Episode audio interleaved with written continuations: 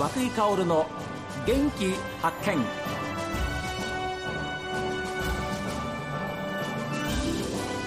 おはようございます。和久井薫です。和久井薫の元気発見。一日の始まりは私が発見した北海道の元気な人と出会っていただきます。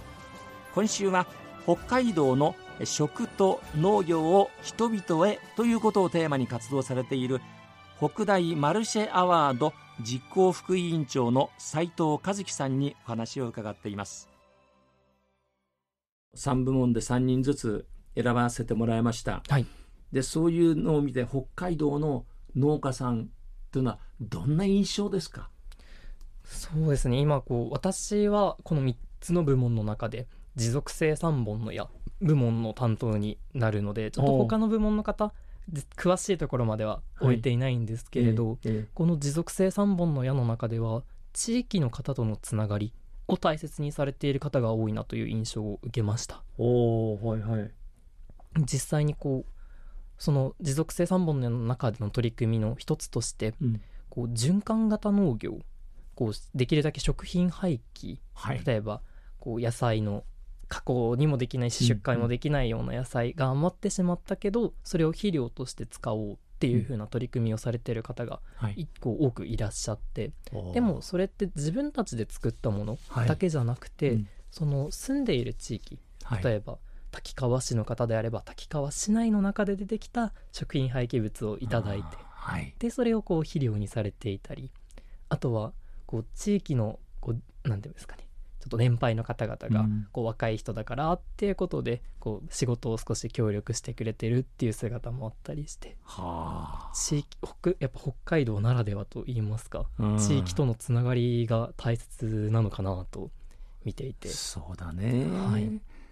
でも北大の場合は例えば北大祭もありますし、はい、それからもう一つなんか秋口ありますね。あ金葉祭っていうのですかね。あそうそうそうそうあのお祭りがね。はいはいはいああいうところなんかにもどんどんだ出してこられたらいいなと思いますけど。確かに。そうです、ね、ちょっと今そちらの方実現はしてないんですけれど、はいはい、すごいあるとこう学生みんな若い人もみんな知れますし、ええ、すごいいい取り組みだなと感じます。これからその最終 MVP 発表が11月、まあ、11日になるわけですけれども、はい、それに向けての作業というのは、まあ、もちろん現地に行くわけですけれども、はい、えー、どういうスケジュールが組まれてるんですか？はい。8月から9月にかけて、うん、こう実際農家さんのもとにいて取材させていただいた後、はい、あとは10月から11月の発表ギリギリまでこう実際に農家さんの方々にプレゼンしていただく資料を協力しながら作っていきます、はい、またこう大会当日には私たちの運営委員以外の審査員の方にも来ていただくのであらまだまだいらっしゃるの？はい。そちらちょっと私たちも今年どんな方がいらっしゃるのかはちょっと存じ上げないんですけれど、はいはい、その審査員の方々に事前資料として私たちのこの取材を A42 枚ぐらいにまとめたものをお渡しします。なのでその資料の作成なんかもその10月から11月に行っていきます。その審査員の方は学生さんではない方。はい。今後はどういうふうな流れになっていきます？今年はもう一応終わったっていうようなことですけれども。はいと今年はそうですね11月11日にそちらの大会が終わった後はとこう実際にファイナリストとしてとマルシェアワードを受賞された方々に来年以降紙芝居であったりだとか、うん、こう人形劇あるいは野菜の販売みたいなイベントをやるかどうか希望を取らせていただいてもしやりたいという形でこうお声かけいただいた際には、来年以降のスケジュールこう今年でできるものにはおそらくならないので、うん、来年年明けてからどういうふうにその取り組み希望者の方々への取り組みイベントを開催していこうかなっていうのを先生と相談しながら、うん、実際に学校のスケジュールなんかもあったりすると思うので、はいはい、そこと相談させていただいて動いていきます。と同時に斉藤さんも自分の進路を、はい、身を固めていこうと思います。考えていかなくちゃいけないわけでしょ？はい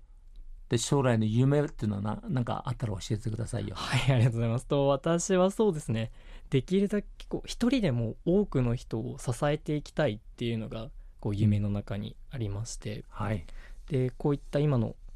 まあ、北大マルシェアワードの取り組みの中でも、うん、実際にこう言葉を間違ってるかもしれないですけど、はい、陰ながら頑張っている。実際私たち消費者からしたら農家さんのところって日の目は浴びないけれど、うん、でもそういった私たちの生活になければならないものを支えてくださってる方々を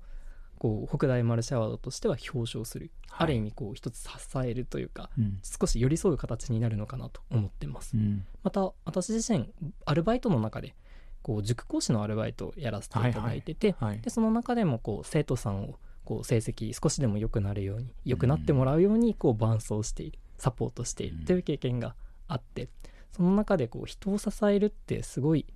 自分にとっても楽しこう嬉しくなるしその人が喜んでる顔を見たらさらに嬉しくなるし自分がすごい何て言うんですかね仕事やっていく取り組みとして続けていく中でモチベーションになっていくなと思いそちらをこう夢として掲げています。はい、あ素晴らしいね。ですからまあ結果的にはねそのイベントなりあるいはあそう表彰というような形ですけれどもでも今斉藤さんのその将来の夢を聞いてうんなんかこういう人だったら自分をこう委ねたいなっていう そんな感じにも僕とは年齢が相当違いますけれども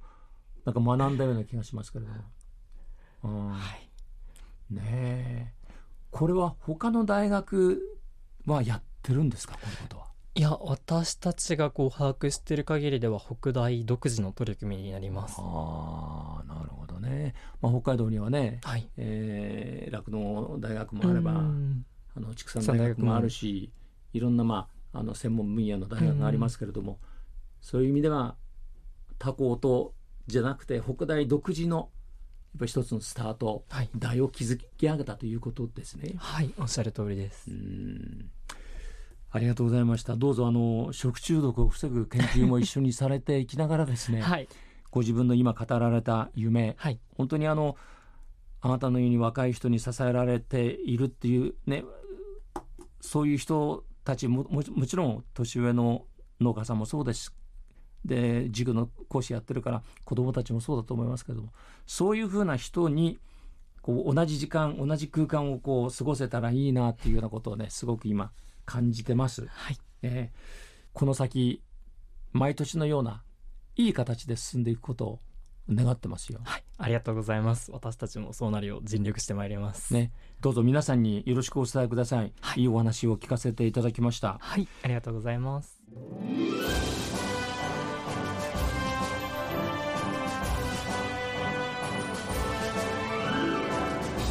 今週はですね北海道の食と農業、まあ、そういったことをですね人々に、えー、ことをテーマに活動されている学生の方にスタジオに来ていただきました、えー、北大マルシェアワード実行副委員長の斉藤和樹さんに、えー、